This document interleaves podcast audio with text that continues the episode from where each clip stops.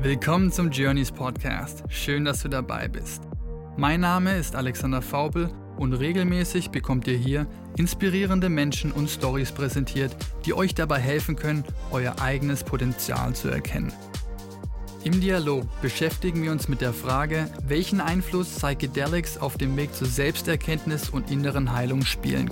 Wir teilen Erfahrungen und stellen sowohl traditionelle als auch moderne Mental Health Tools vor, die dich auf deinem Weg begleiten können, das Leben zu führen, wonach sich dein Herz sehnt.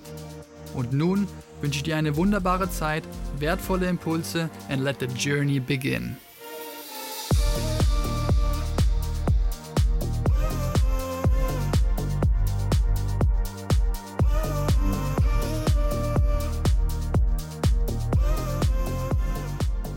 In diesem Podcast sprechen wir über Drogen. Dieses Format dient rein der Aufklärung und stellt keine Aufforderung zum Drogenkonsum dar. Außerdem ist der Konsum und/oder der Handel von Drogen in Deutschland strafbar. Dieser Podcast ist nicht für Personen unter 18 Jahren geeignet. Freut mich, dass ihr wieder zurückgefunden habt und herzlich willkommen zu einer neuen Episode. Und in dem heutigen Format spreche ich mit Sarah. Und Sarah ist eine 43-jährige freiberufliche Künstlerin und wohnt als alleinerziehende Mutter mit ihrem Sohn im Südosten Londons. Und am Anfang vom Gespräch berichtet Sarah uns über ihre ersten Erfahrungen, die sie im Umgang mit Drogen und auch Psychedelics in ihrem Leben bereits sammeln konnte. Denn am Anfang ihrer 20er hatte sie vor allem durch die Arbeit auf bekannten Festivals, unter anderem in London, aber auch in den USA, erste Berührungspunkte mit diesen Tools finden können, hatte aber zu dem Zeitpunkt noch keinerlei Wissen über die Potenz und diese Wirksamkeit dieser Substanzen im therapeutischen oder auch im selbstoptimierenden Kontext. Und somit erzählt sie uns über ihre erste LSD-Erfahrung auf dem Burning Man Festival in den USA, die zu einem Bad Trip für sie wurde und was sie daraus dennoch lernen konnte, genauso wie über ihre erste Begegnung mit San Pedro, der Mescalin enthält, und auch DMT.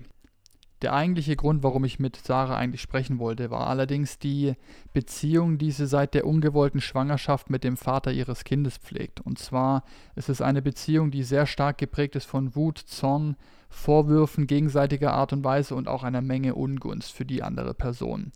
Und sie wünschte sich seit sehr, sehr langer Zeit eine Veränderung in dieser Beziehung, hat aber keine Möglichkeiten gefunden, irgendwie über ihren Schatten zu springen und diese gesamten vergangenen Erfahrungen zu begraben. Und dann wurde sie dankenswerterweise durch diverse Synchronizitäten auf das therapeutische Potenzial von Psychedelics aufmerksam gemacht und beschloss dann nach langer Zeit der Selbstrecherche eine hohe Dosis Psilocybin zu probieren. Und für Leute, die den Namen kennen, der Ethnobotaniker Terence McKenna hatte damals den Begriff der Heldendosis geprägt, die mit 4 oder 5 Gramm Pilzen gleichgesetzt wird, die laut ihm ausreicht, um selbst das widerspenstigste Ego zu zähmen. Und aus meiner eigenen Erfahrung kann ich berichten, dass eine hohe Dosis Psilocybin definitiv das Ego in die Schranken weisen wird. und wieso die Beziehung zu ihrem Ex-Partner seit dieser Erfahrung komplett anders ist und was zudem mit ihrer Cannabis-Abhängigkeit, die sie seit dem Tod ihres Vaters, der gestorben war, als sie 23 war, passiert ist, hörte ebenfalls im Gespräch. Als ich von der Geschichte von Sarah zum ersten Mal erfuhr, wollte ich unbedingt mit ihr auf dem Podcast darüber sprechen und bin demnach extrem froh, euch hier die Story von ihr präsentieren zu können. Für mich war dieses Gespräch mal wieder eine wunderbare Anekdote zu der heilenden Kraft dieser Wundermittel und für mich wird in diesem Gespräch wie in keinem anderen klar, wieso wir Magic Mushrooms Magic Mushrooms nennen. Und ich freue mich auf euer Feedback, hoffe, ihr habt genauso viel Spaß beim Zuhören, wie ich es hatte bei der Aufnahme. Das eine oder andere Lehrreiche für euer Leben ist vielleicht mit dabei und freue mich, wenn ihr nächste Woche wieder einschaltet und dabei seid. Bleibt gesund, passt auf euch auf und be yourself. That's about it. So, Zara, is it actually right, rightly pronounced Zara? Like the yes, brand? Zara. Okay. Like the high street chainsaw store. Okay, well then, Zara, uh, nice to have you here. and Thanks for taking the time. Um, you're, you're, call- you're calling in from London. Yep, South London. You made yourself comfortable on your couch for this proper first time of yours psychedelic chat and we had a little bit of a, a debrief or briefing beforehand and there's so much i would love for you to to tell people but uh, what i would normally ask people to do before we go into the depths of their individual journeys is just to give a little bit of context of how you personally came hold of working with substances, psychedelics, or plant medicines in that way. But mm-hmm. um, just a little bit of your how you've been, who you are, and like what you've done so far, where you are in your life, and like just a normal, just a just a short introduction into how did the life of Zara so far unfold. So right now I am 43 year old single mother. I live in southeast London and I'm I've been a self-employed artist for my whole working life. I've always been interested in partying and um, seeing what different things can how they can affect me. So I left home when I was about um, 16 to go to boarding school, and that was when my love affair with cannabis started. Mm. Um, and then I didn't touch any psychedelics until I was in my late 20s, about 26 or 27, when I had some very nice, gentle experiences with magic mushrooms with my boyfriend at the time. And at that point, I had no idea at all about set or setting, but I was just very lucky that I happened to be in the right set and setting during those experiences. So they went very nicely, and it was nothing too profound. They were just nice, gentle. It was just a nice, gentle um, introduction to them. Yeah. So after that, I experimented with acid a couple of times, um, which didn't go that well because again, at, at this point, I I did not know what I was doing. I was just experimenting in a party setting. This was with a different partner, and and they didn't go so well. um, I took some very strong acid at Burning Man Festival in America, and earlier in the festival, we had been searched by some uh, policemen there, and they had found some acid on us, and we had been given citations, uh, fines for having a small amount of cannabis on us and the acid. So it didn't stop me going and trying to find more acid.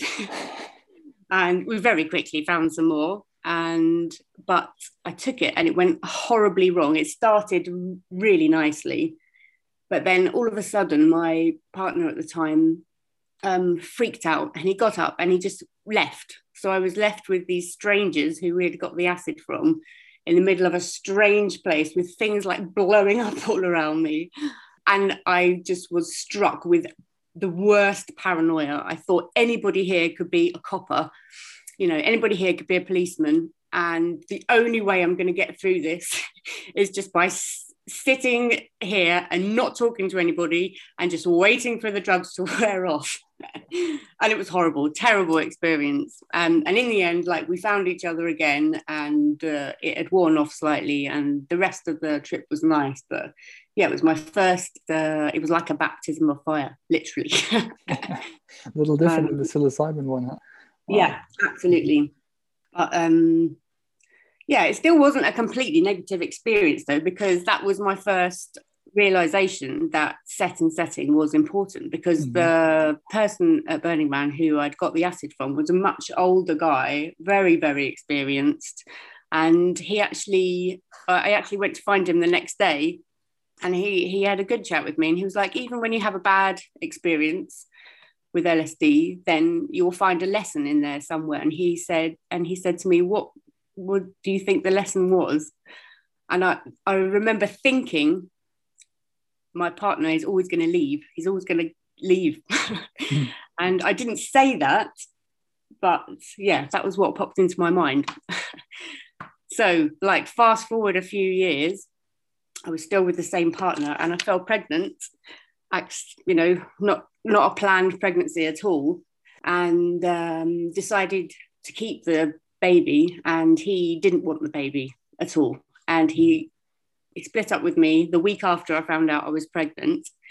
So I was left. Yeah, he hmm. left, and he really, really left. He really he um, left and went to America for two months while I was pregnant, and also while I was pregnant, I found out that while we were together, he had been kind of leading a double life and was not, uh, yeah, he was uh, cheating on me with somebody else basically mm-hmm. for quite a long time at the end of our relationship. And I wasn't aware of it at all.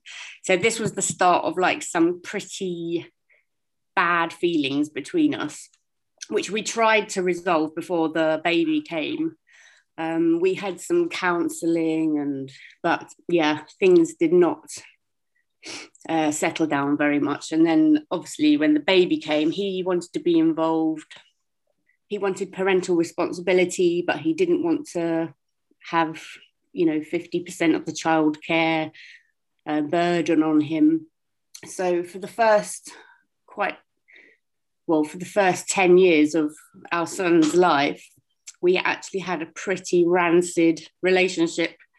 Um, I felt a lot of resentment that I was, you know, at home alone. I was isolated. I wasn't able to work as much as I would, uh, wanted to. A lot of the burden, like most of the burden of, oh, I say burden like it's a bad thing having a baby, but he's the best thing that's ever happened to me.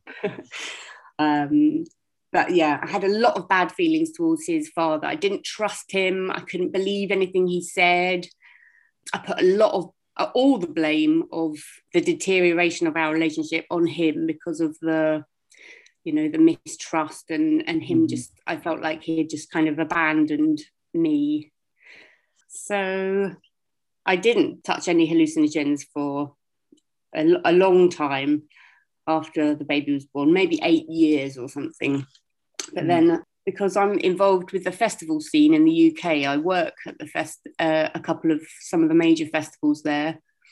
A couple of times a year, I do get to uh, let my hair down a bit, and I had some very nice psychedelic experiences at one of the festivals in particular, where I tried acid again, which went much better, and some synthetic psilocybin, which was very nice, very clean, and just had like no, just no negative side effects from it. It was just lovely uh, party experience.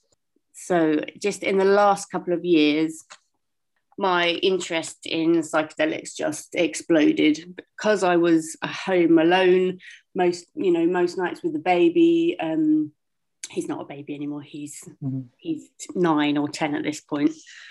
I just fell down the rabbit hole of YouTube, exploring psychedelics, listening to any um, trip report I could get my hands on. Uh, listen to a lot of Terence McKenna and the pod, Joe Rogan's podcasts with Graham Hancock. Just found it all fascinating, mm. just really seductive and quite addictive. I read uh, Michael Pollan's book, um, How to Change Your Mind, The New mm-hmm. Science of Psychedelics, which I just found amazing. I loved that book so much. And about uh, right around about the time I finished that book, I had a flatmate, a new flatmate, move in with me. Really interesting guy. He'd been working in the club scenes for about 15 years as a DJ. And he had just split up with a partner and he was very depressed and unhealthy. And he just wanted to change his life completely. So he embarked on some psychosynthesis counseling and at the same time quit alcohol, quit all the party drugs he had been deep into, started really looking after himself, meditating, um, exercising, sleeping properly, like sorting out his diet, and it was so inspiring having him move in. We had quite a lot in common you know we were both interested in he was microdosing magic mushrooms as well microdosing psilocybin and was you know really impressed with the effects that it was having on him and his thought processes. So we had this kind of interest between us mm-hmm. and we used to you know occasionally have a night bonding in the kitchen chatting and opening up about our pasts over some truffles, you know, from that we'd uh, got in the post from the Netherlands. um, and talking about the book, he read the book as well, Michael Pollan's book. And then very soon after he moved in, he bumped into an old friend of his on the street that he had known 20 years ago when they were, you know, partying at squat parties in London. And this person was connected with a circle who who took peyote mm-hmm. and she she invited him along hearing about his story and his addiction struggles she asked him if he wanted to come to one that was happening you know in a in a week or so and he was like not sure but i was quite keen and i kind of convinced him that we should go because it's not every day that you're invited to do mm-hmm. peyote in london I said, you know, we should just go. And then if you don't want to do it when you're there, then I'll, you know, I'll just tell you how it is. Mm-hmm. so we went uh, for a weekend and it was like proper Mexican shamans uh, who obviously took set and setting very seriously indeed. And lots of people who were in circle, very experienced. And they did uh, temazcals, you know, the, what's it called, sweat lodge. Mm-hmm. So we did um, peyote on two consecutive nights with temazcal in the middle. Oh. And it was really interesting because when, because you do the peyote through the night and it didn't feel really hallucinogenic to me. I didn't have any visual distortions. I don't remember it really affecting me that much, but it was such a like a really fascinating cultural experience, you know, to see these shamans doing their thing and be part of the whole ceremony. It was really, really incredible. I felt very lucky to have been able to participate. And I remember after the second night, it ended as the sun came up and I was pretty exhausted. Now I hardly slept over the weekend, and I was lying on my back looking at the clouds, and I was obviously really tripping because the clouds were like, you know, doing their thing, boiling away, and I was obviously like really under the influence or something, and I hadn't really been aware of that for the rest of the time. And I remember the first time I was alone, I was just in the kitchen there making a cup of tea after you know the crowd had kind of dispersed and people were just sitting around chatting about their experiences I, this thought popped into my head and it was like I, i'd been kind of i don't, want to say obsessed that sounds too freaky but um, i'd been really like hooked on this one guy for quite a few years um, just like secretly uh-huh. Kind of secretly had a little crush on him you know not a little crush like quite a major crush thought about him a lot and it must have been like a good five years that I'd had these feelings for him. And this thought popped into my head, and it was like, it's ridiculous that you've never said anything to him. You should totally tell him how you feel. Mm-hmm. And we we got back home after the ceremony, and the guy called me and he said, Do you fancy like just coming around? You know, I'll make you dinner or whatever. And I thought, Now's my chance. I'm going to go and I'm going to tell him. so I did. And and uh, we had a really honest conversation. And he was like, That's really lovely, but I just don't feel the same towards you. Mm-hmm. And and that was it. Like it just disappeared and my crush and there was no like hard feelings or anything i didn't feel awkward or embarrassed and we just went back to being friends. And I don't know if it was connected to the peyote, but it really like changed my thought patterns mm. like overnight, like a miracle. Mm-hmm.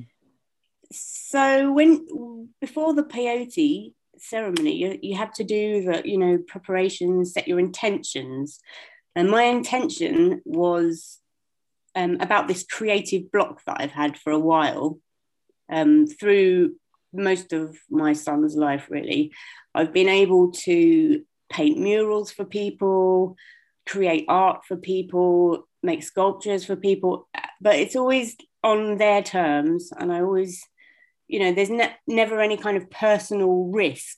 And I feel like I've developed my skill set enough that I could really paint for myself now. Mm-hmm. And I would like to paint what I want to paint and sell it in a gallery or whatever. But I just can't get around to doing it. I just feel stuck. And so this is the intention that I went into the ceremony with. Just please explain to me or please help me through this. I'd really like to unblock able, yeah. yeah, unblock the block exactly. Yeah, that didn't happen, but it did help me with this other um, thing that had been going on, and that in a way, I suppose, had been holding me back from something. So that was my one and only experience with peyote. Hmm. And then, uh, so after getting over my crush on this other guy, I started um, internet dating. And I found this guy on Tinder who had been to some of the same UK festivals as me. And I thought he's probably all right. so I went on a date with this man. He was a lovely man, really nice guy. I didn't it, it feel anything for him. But we had really interesting chats about the festival scene and, um, you know, what we had explored on the festival scene.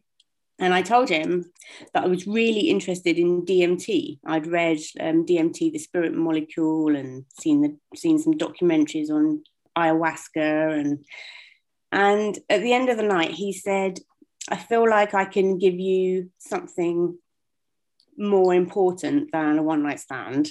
Mm-hmm. And he gave me the contact details of a DMT guide who operates in London. And it took me a little while to get around to um, calling the person, and but I did. And she uh, she sent me some information about how it would go and some links to things to mentally prepare me for what might I might experience while I was under the influence and it sounded really good so I went along one hmm. evening and met her and a couple of other women were there who had also never experienced DMT before oh no maybe they had well they'd never done DMT via a vaporizer I mm-hmm. think um, so that's how it went. We we each had three rounds on a vaporizer, which was preceded by you know setting an intention again and uh, quite a long um, meditation to um, calm calm us and prepare us for what was going to happen. So the first time I did the vaporizer, it was a very warm welcome. It was very warm colors, reds and oranges and yellows, and curvy, symmetrical lines that were kind of.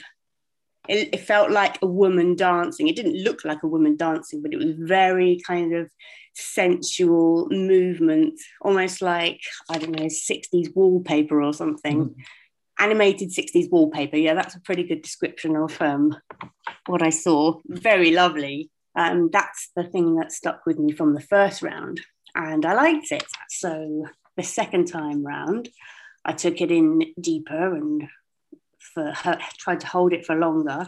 But this time, I saw a blue cube, and it felt like I was in front of this cube for a really long time. And the only word I can think of to describe this cube was sinister. It mm. didn't feel good. I thought, I've done too much. I'm never going to do this again. I don't know what's going on. I don't like it. I feel uncomfortable. Something's wrong. It, it wasn't, and it, but it was literally just a blue cube, kind of hovering. I didn't know why it was sinister, but I couldn't look away. I was just stuck in front of this cube. And then I heard a female voice in my right ear and it said, Don't forget to breathe. And I physically turned my head to the left and everything changed. And I saw this, it's very hard to describe, but I've thought long and hard about how to describe this. and it feels, it was like, it was like, it was like it was explaining life and energy to me, not in words or symbols, but like in a five dimensional moving image. Wow. Um, and I, I, can remember my jaw, I could feel my jaw was open and I was just mouthing to myself. I was kind of aware of the other people in the room and I didn't want to disturb them because they were also going through their own DMT experience. And I was just mouthing the words, what the beep, you know, what the hell is that? What am I looking at? And just smiling because it was the most beautiful thing I've ever seen. And I'm a visual artist, you know, I've spent like 20 years just, just trying to find the most beautiful things to look at or create. But this was in a league of its own. And it's really weird. This is going to sound very strange, but I have this plant at home. It's a succulent plant. And last year it popped out this um, stalk, it flowered. And along the stalk, these mini flowers popped out. And each flower was, it was kind of like dusky pink, lilac-y, really beautiful colours. And each flower was slightly different in colour and size to the next one along.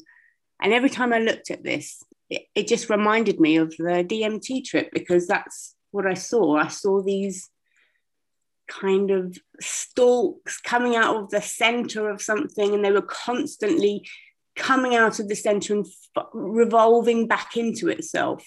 Mm. And each little explosion of color along the stalk was like revolving into itself. It was just the language of nature. It was fractals and oh, it was just I just feel sorry for anybody who hasn't done it because I this sounds really weird as well. I know it sounds like I've gone mad or something, but I this was two years ago, about two years ago, 18 months ago. And I think about that every single day and not even like once a day. I think back to that and just feel so lucky that I've been able to experience that. Doesn't that sound weird? I mean, I've heard quite a few people explaining their DMT experience, and I think I've never heard it that well explained. So, I mean, it's it's great to have an artist on this talk now talking wow. about what. But I I wonder, like, because you know we can't all be seeing the same thing so no. other people must be seeing their own incredible thing but what is weird is that i know people who have done dmt in other ways and they like keep their eyes open and they were like wow you know the world looks so different and you know the trees are clockwork and i just think why wouldn't you do it with your eyes closed because what is that is that what even is that that you're looking at it's just like the language of nature. It's just nature. And this is also going to sound very strange, but um, my whole life I was brought up to be agnostic or even atheist, you know, just left to make up my own mind about it. And I was a vehement atheist. I I thought all organized religion was dangerous. It's just there to control people. At best like a control thing, at worst a brainwashing thing. I just had incredibly negative feelings towards people who have been sucked into religion and believe mm. in a hmm. god. I just thought there's no, there is no God, and there's nothing after you die. My father always kind of said to me, when you die, you die. It's just black. It's nothing. There's you have to make the most of life because there's nothing after death. Mm-hmm. But that 10 minute experience changed me and and now i just feel like there is there's something else there's something we're part of something bigger and and i don't believe that it's the end when you die because of this thing that i saw that explained mm. that it energy just revolved back into itself and is just spewed out as as something else and it's never ending and ever revolving and yeah, mm. there you go. I think that's it's a beautiful explanation of how a DMT trip could look like if you have. Yeah, the explanation of it probably lasted longer than the actual uh, vision. yeah, still so profound and so deep and mystical what you see there, and it's so individual. Yeah. So it's just like magic. It's it's more mm-hmm. magic than anything. It's like true magic, and the fact that I don't understand it and it's and it, it's part of the magic. Inexplicable, um, inexplicable. It just makes it more fascinating to me. But it doesn't make me want to go back and do DMT every week because you know it's kind of terrifying and it has like a physical effect. You know my heart was really racing and beating when when you initially take it in and then you i you know i wasn't aware of if i was breathing or not when i saw the sinister blue cube and actually when i came out of the um, from under the influence that time i asked the dmt guy i said did you were you watching me and did you say that in my ear and she said no i didn't nobody said that to you but i heard it like clear as day yes. don't forget to breathe and i took a breath and all of a sudden explosion of you know what I just described happened. Just incredible. Wow. wow, just incredible. And I think it's a perfect bridge because you just used the word magic. And I mean, there's a reason why there's magic and magic mushrooms, I think, as well. What happened after that experience with DMT? Did it take away your blockage, by the way? That was your intention? Nope. Uh-huh. Uh, no, I don't feel like um, that experience. No, I'm still, I still feel creatively blocked but and I'll come to this maybe after the mushrooms. Yeah, what? But I, yeah, no, I I still feel like this isn't completely fixed in mm. me, but maybe the psychedelic experiences that I've been through over the last two years, they are showing me the bits of myself that need to be tweaked in order for it to be creative you know for in order for the creative block to disappear. It's not just about well here's you know the magic solution. Now you're free to go and do the paintings. It's you know it's maybe things that i'm not expecting that are holding me back that are actually the problem.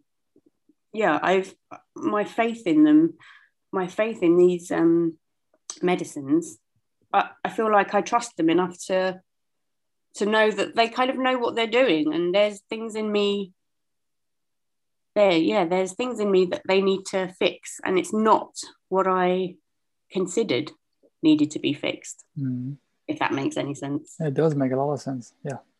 Yes it didn't really to me for a long time. I guess this is the the bit that people say after you've had an experience you have to integrate it into your life. Well i spent a long time thinking about you know why why do i ask it to do this and yet it's still and then it, you know it does something completely different like you know stops me stops my five year crush or mm-hmm. um you know makes me love the father of my son again mm-hmm. it you know it's just these things that maybe it's these things that are holding me back from being able to create because I don't feel completely settled or at home in my own skin enough.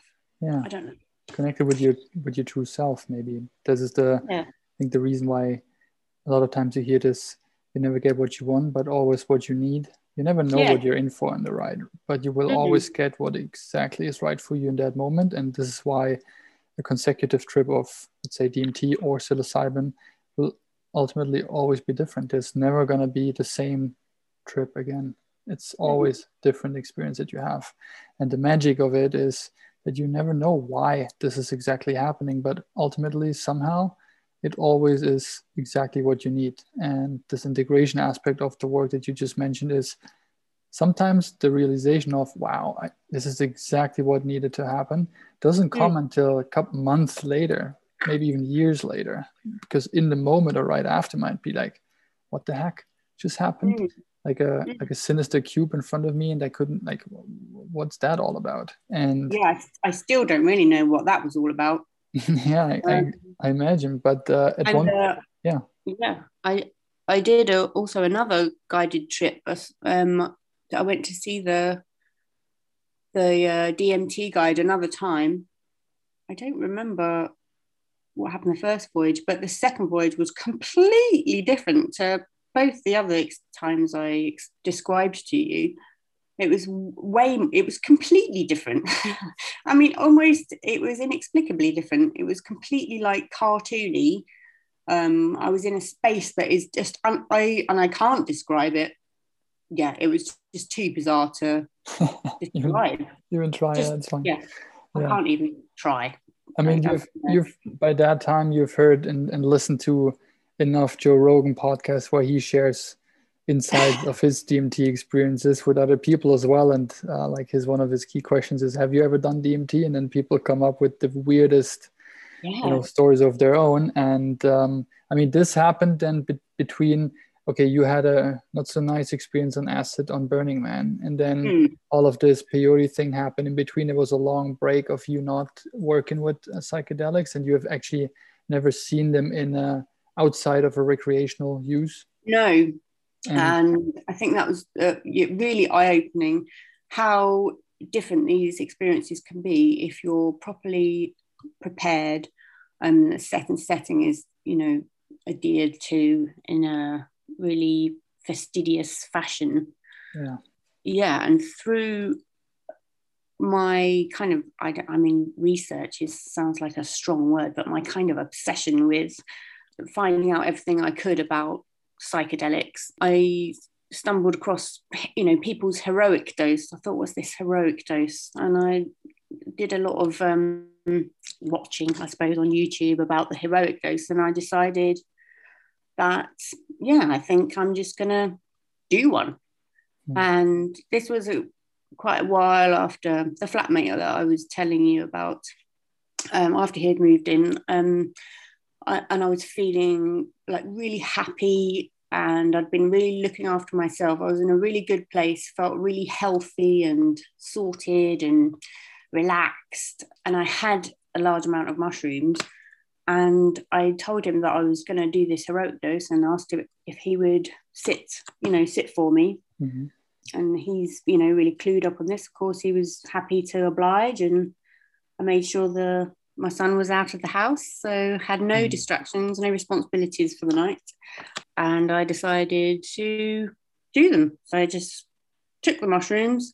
Oh, before I took the mushrooms, I I made sure I had everything I needed. I was I relaxed during the day. I did some meditation, you know, tidied up the flat, had a bath, had I had some nice food.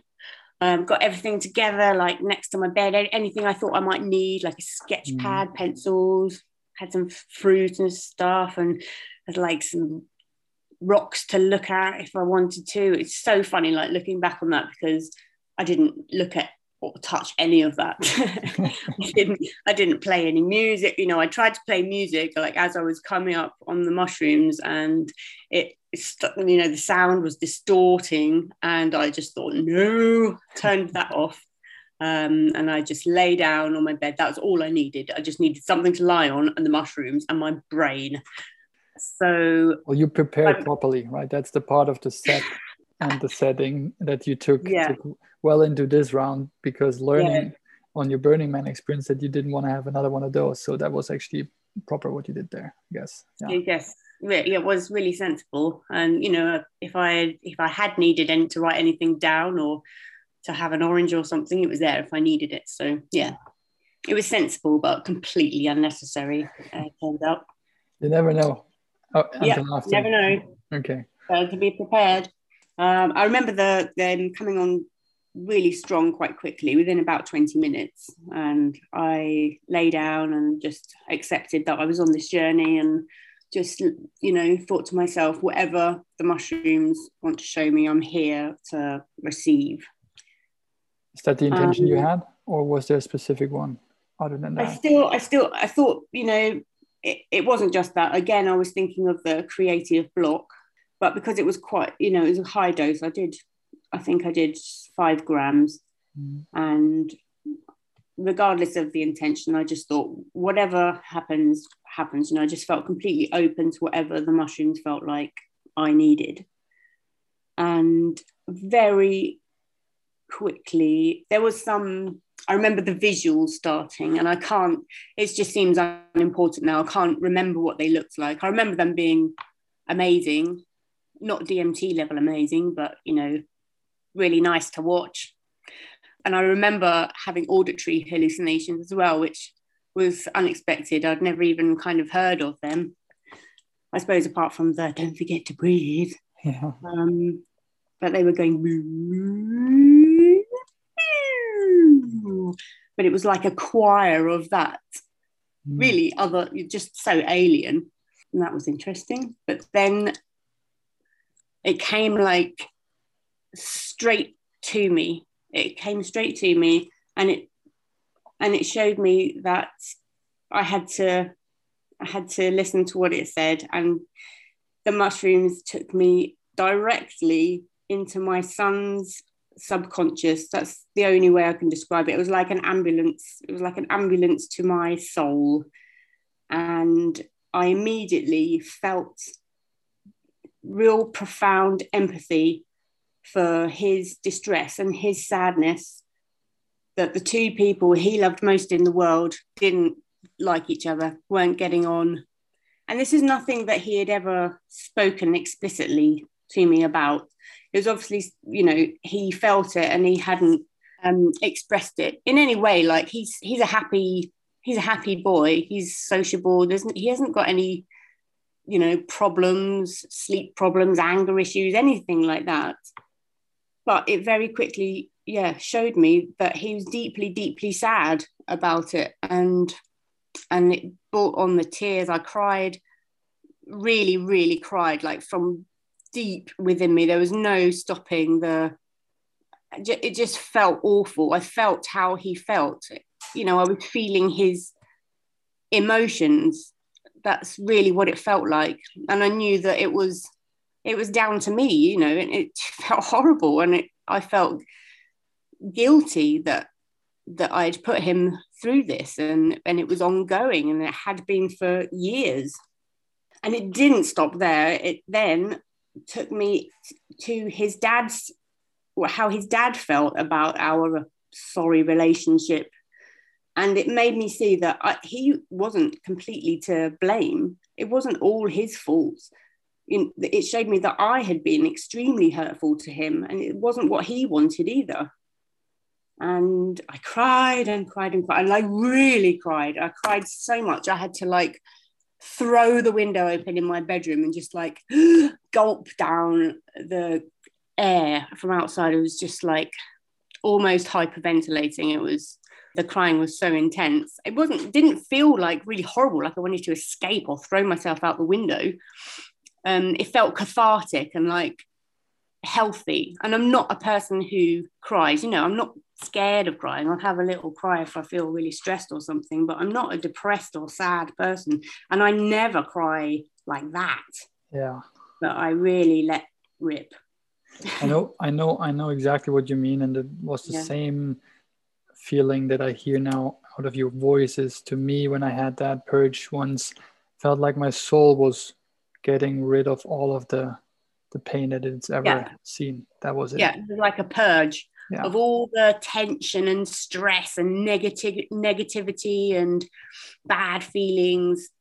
Yeah, it was that, but it really felt like that it was channeled through their subconscious. That I don't know if that makes um, mm-hmm. any sense, but I really felt powerful empathy for how they must be feeling, and I and it showed me that it was not anybody else's fault. That I had um, power in the situation as well, and uh, you know and it was a part of me that I had never been able to see so clearly. It it was, and it was so clear. It showed me so clearly my faults in the relationship that were too they're too painful to look at in your normal waking state. Mm. How you hurt other people. Um, it also took me to my mum's sadness, and I've always had a difficult relationship with my mum and um, and it showed me how I'd hurt her as well. Not specific like scenarios or examples, but mm. just that she that she had been sad as well about our relationship and that I had been more to blame for it than I would give myself credit mm-hmm. for, if you know what I mean. Mm-hmm.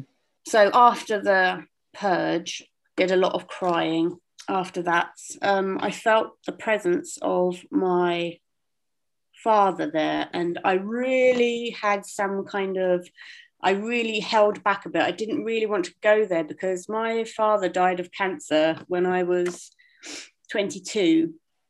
and I was very emotionally ill equipped to deal with him dying. He was like my favorite person in the world, an amazing man. And I never dream about him.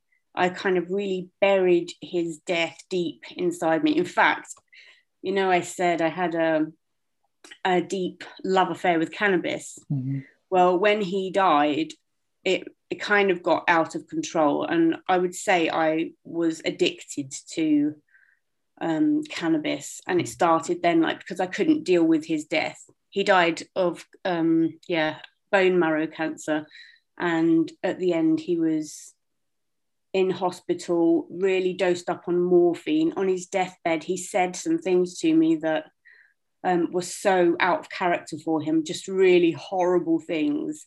Mm. And it, it, just, after he died, I just spiraled. I just smoked from the minute I woke up until I went to sleep. Just to escape the pain, huh? Yeah, I was self medicating to the max. Like I just didn't want to feel anything. Mm. Um, and and since then, I you know I always smoked. Not all not all day. You know, after the grief subsided, I did get a bit better, but I still love any time of stress in my life. I would self, you know, I would just, you know, get high and feel better. And I always used it as a crutch, an emotional crutch. Unfortunately. Yeah, I didn't have a healthy relationship with it for a long time and decades. We're talking like two decades, really. Mm. Um, where was I going? I forgot my train of thought. Well, yeah, you you went from well the mushrooms just to put that out again how incredible oh yeah so um yeah son, his father your mother and then your dad but you want didn't yeah. want them to go there i didn't want to go there because i just you know i had these memories of him dying and yeah i was just scared to think about my dad but then i just remembered to just let go go go where the mushrooms take you. Don't try and fight it because that's, supposedly a bad idea.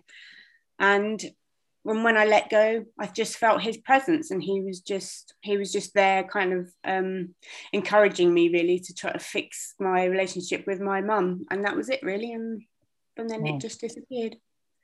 And I just wanted to say, like, it was a lot of crying, and it was very intense, but it wasn't like never-ending tears when I would get to like a kind of crest in the wave of sobbing, I felt like the mushrooms were supporting me and they would go, Oh, poor human, you're having a hard time. How about looking at this firework display behind your eyelids or something? I really, you know, it, it, kind of came in waves and it gave me a little break between each.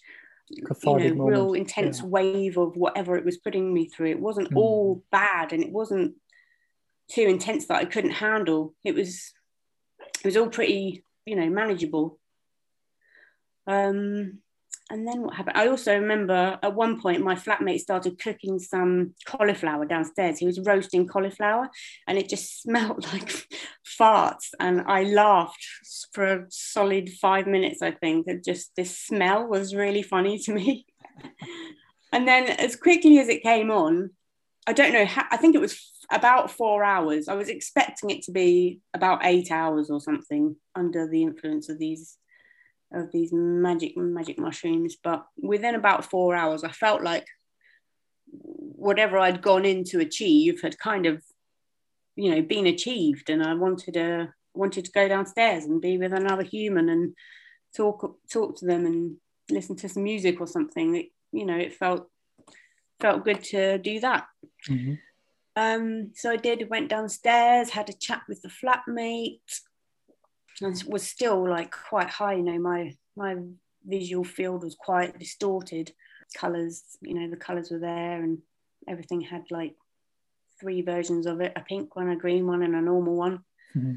And then after a little an hour or so downstairs, I went back upstairs and had another few hours of less crying, but some crying, while I wrote a couple of letters, one to my mum and one to the father of my child, um, and tried to explain to them what how I felt at that moment, and that was a good thing to do, and to get my thoughts down, because I'd never actually sent the letters, but I knew that as soon as I woke up the next morning, that was my task for the next day.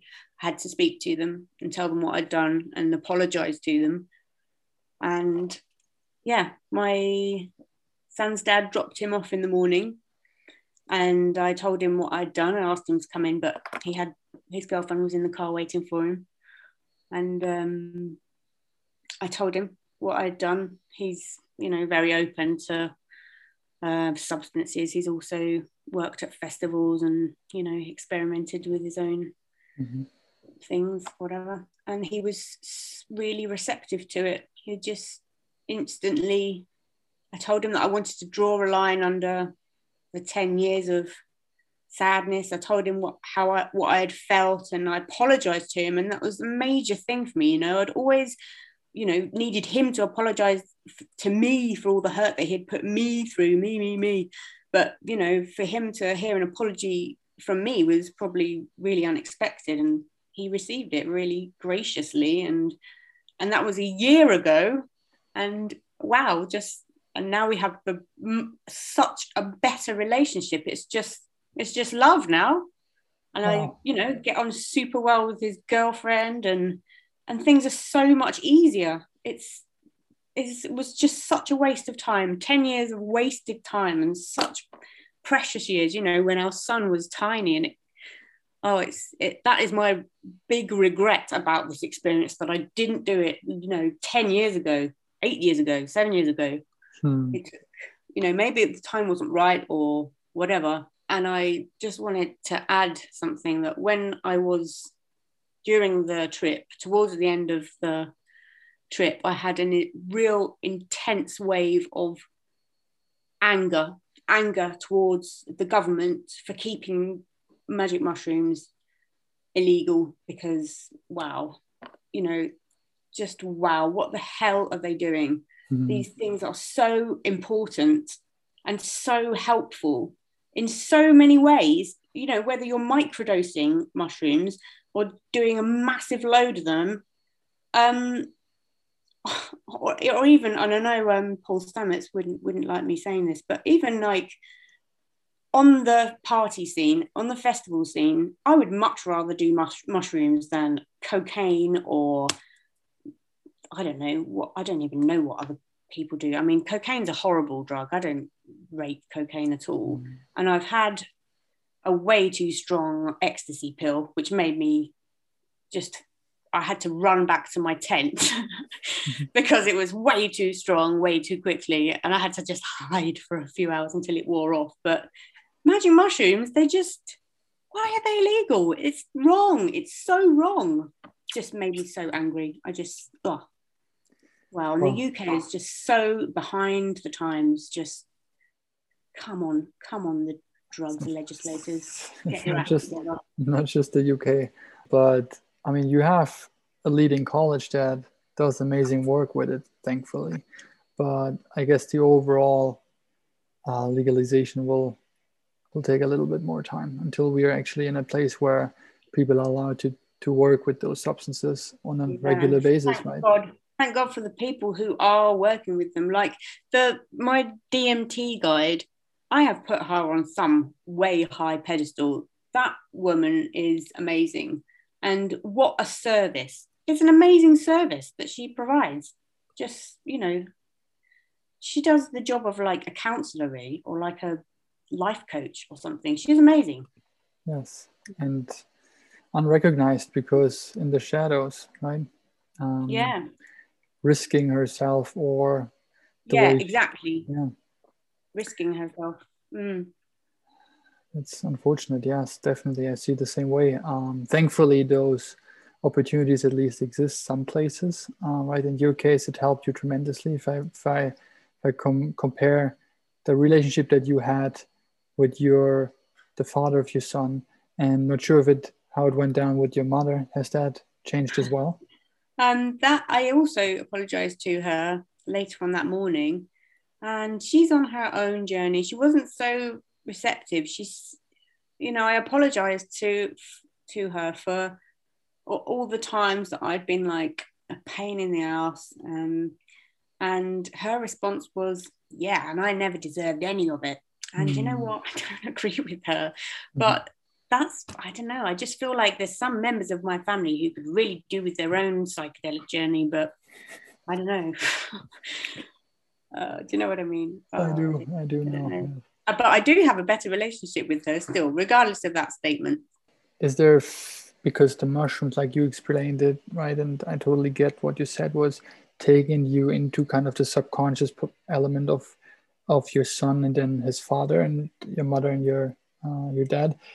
Is there a changed perception of feeling that you have towards your son, the relationship with with him, because I guess he's the most important person in your lives.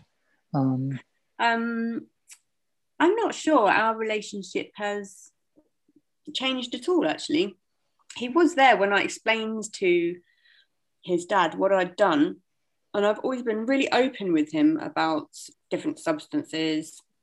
He's fully clued up on everything. I don't have any secrets from him. I don't know if that's a good thing or a bad thing. I just know that, you know, he will experiment with drugs when he's older. And I want him to be able to come to me to talk about it, to decompress from things. I don't want any secrets like that because I think that's only a negative thing if you have that with your parents. Mm-hmm.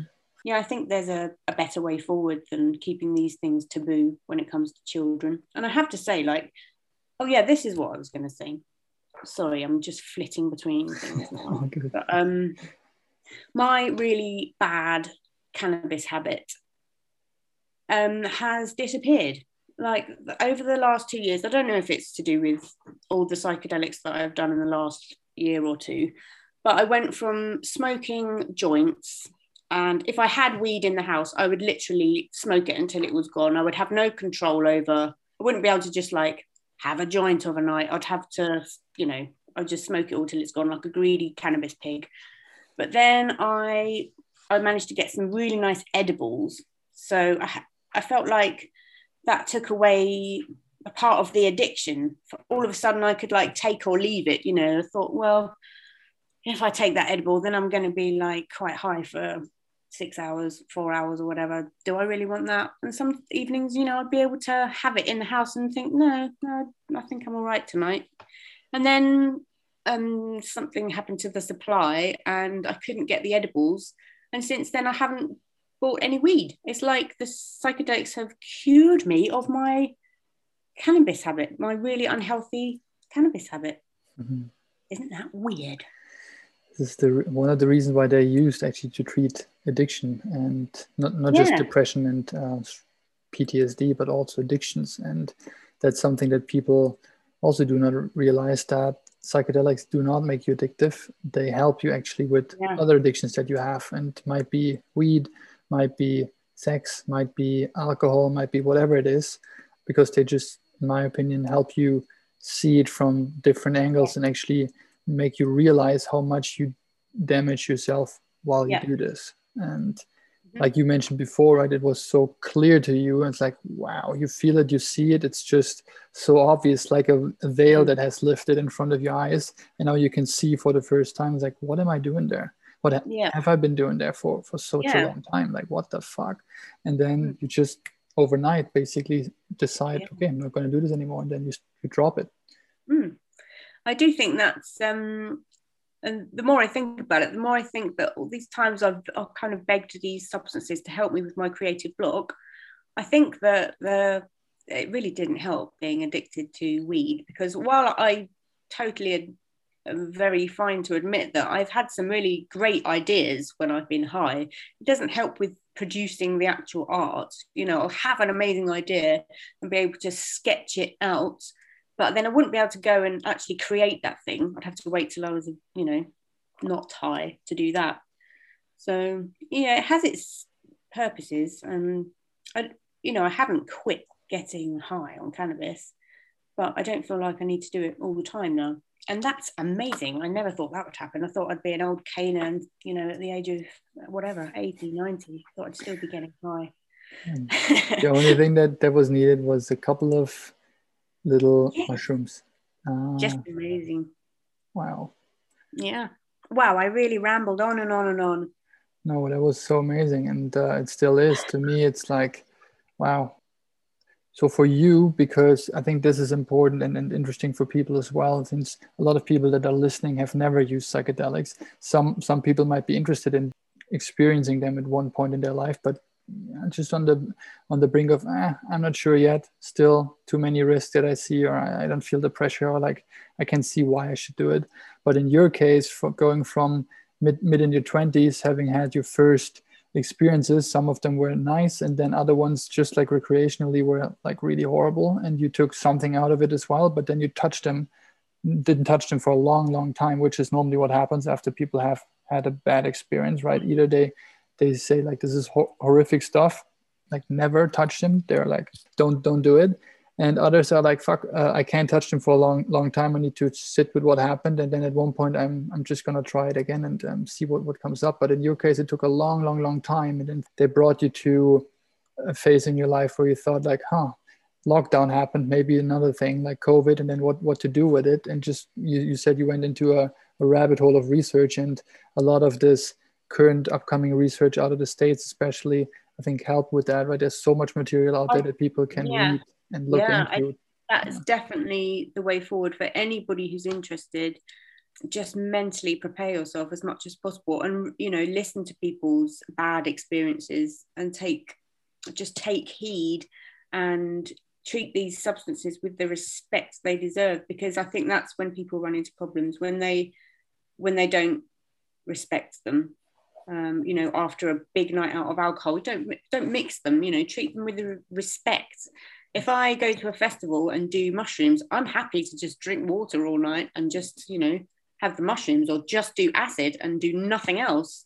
I think that's the way to um to approach them, treat them with respect and make sure that you're in a good place. So, you know, I like I was saying, I felt healthy, I was happy, I'd mentally prepared myself, everything was in the right place. And you know, uh, but at some point you have to decide whether you're going to like jump off the cliff or not. You know, you can walk yourself to the edge, but at some point you have to take the leap. And that is a scary bit.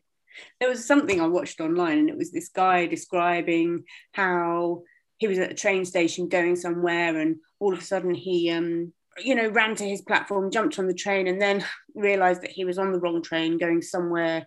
You know, he was the next stop was like two hours away, and he was like, I can either sit on this train being pissed off, bemoaning the fact that I've got on the wrong train, or I can just accept that I'm on this journey now and, you know, look out the window, enjoy the scenery and just not not fight it. Just, mm-hmm. you know, just turn around at the end and go back to where I was supposed to be. And I think that's how you should deal with a trip. You know, you have to start it and then just accept that you're on it and just try not to fight anything um, that comes your way. If something negative comes your way or comes into your field of thought, then don't battle it. Just yeah. try and go there. Just Welcome go there where it wants you yeah. to take, because that's where the important work takes place, I think. Yeah, I yeah. always say be there with open arms. Don't have really have expectations would be another guidepost I would give people. Mm. But you can have intentions and they're great and you should always work with them, in my opinion. But don't have high expectations of this needs to happen because I had this expect I, I had this intention and now this needs to happen in the next four hours. Well, this mm-hmm. is like a recipe for a disaster trip potentially if you're not able to then let go and then just see through whatever has been shown to you. In your case, that cubicle or whatever it was led to something super profound as, as soon as you stopped, you know, fighting it and just yeah. took a deep breath and let go. So trust and surrender, as always said, next to set and setting, right? Just trust that the medicine, in that case, mushrooms, in your, your particular case, the mushrooms know way more about you. Sometimes it feels like, how couldn't I have not known that myself? Isn't it me that should know myself the best? And then there come some mushrooms and tell you things about yourself that you've never seen in that way. And then you're just like, oh, wow, I'm the student here and you guys are the teachers for sure. So I bow with with respect. And I think to treat it with respect, like you said, is important. Also, to, uh, in my my opinion, I always see it as a sacred kind of journey, right? If you if you do this, that's it's different. a privilege. It really yeah. feels like a privilege. I I genuinely I know this might sound really awful, but I genuinely feel sad for people who won't experience anything like this and they just die and they've never experienced it. That's sad. That's maybe yeah. not the right thing to say. I don't know. No, it's it's it's it's your point, and it's a fair point. And um, I mean, another reason why, especially mushrooms, are used uh, currently in the current studies to treat severe anxiety in people that have cancer to severe stage, and they have one mushroom trip and come out of it and say they, they lost the fear of death and then yeah. talk to their, their family members which are still horrified and tell them look it's all good. You can relax. I'm i'm not scared anymore. And i mean if you see such a shift in a person's perspective and like the way they see themselves and life in just one session you realize that there's something magical about those mushrooms. And that's why they're called like that. And i completely understand uh, why you're so amazed by your experience. You had one that clearly changed your life. Um, I feel you, so yeah. yeah. I just feel so lucky. I'm really grateful to myself that I did go and like jump off into the experience because the rewards that I reaped since then. Oh my God, just the alleviation of stress and negativity in my daily life is just gone. Oh, amazing. Just so life changing. Wow. So beneficial. And the way we do this normally it's not just primarily we do it for ourselves right and then something like in your case you know less anxiety less depression feeling and then all of this beautiful stuff happens to us but what ultimately happens as well is the relationships that we have with people in our lives change. And so through that their lives will change as well positively. So the impact we we have in our environment and our circle is way more than just what happened to us. And this is the beauty of that kind of work in my opinion as well is there's so much more than just your personal transformation as much as you transform yourself into a better exactly. person. changed like three lives yeah three lives in one trip amazing yes i can just congratulate for your bravery and your courage to do that um, thank you alex and thank you for doing the podcast and spreading the word because if one person hears this and goes through their own journey, uh, which changes their life, then it's worth it, isn't it? If 10 people do it, even better. If a uh-huh. thousand people do it, brilliant. Imagine if, you know, out of those thousand people, five more people do a podcast or something or spread the word. And, you know, it really, I, I just want it to spread further and further. Oh, amazing. I'm pretty sure that your story will touch a lot of people. So thank you so much for. Hope it wasn't too waffly. Oh Thank no, wasn't. Indulging me. Beautiful, and uh, it's a perfect time, and I hear your dog just woke up. So yeah, sorry, she's desperate for a wee now. Let her out. Well, Zara, then take care of your your dog and give her some love, and you'll get it back. And thank you so much again. And I hope, uh, yeah, that everything that happened in your trip uh, will continue to unfold magically the way it did already. And well, it's too precious to let go now. I, yeah. I'm never going back. I'm sorry. Yeah. Beautiful. Then thanks for having me. I'm so thankful for you being here. Thank you so much, Sarah. Have a great evening and uh, talk to you soon. Take care. Bye. Bye.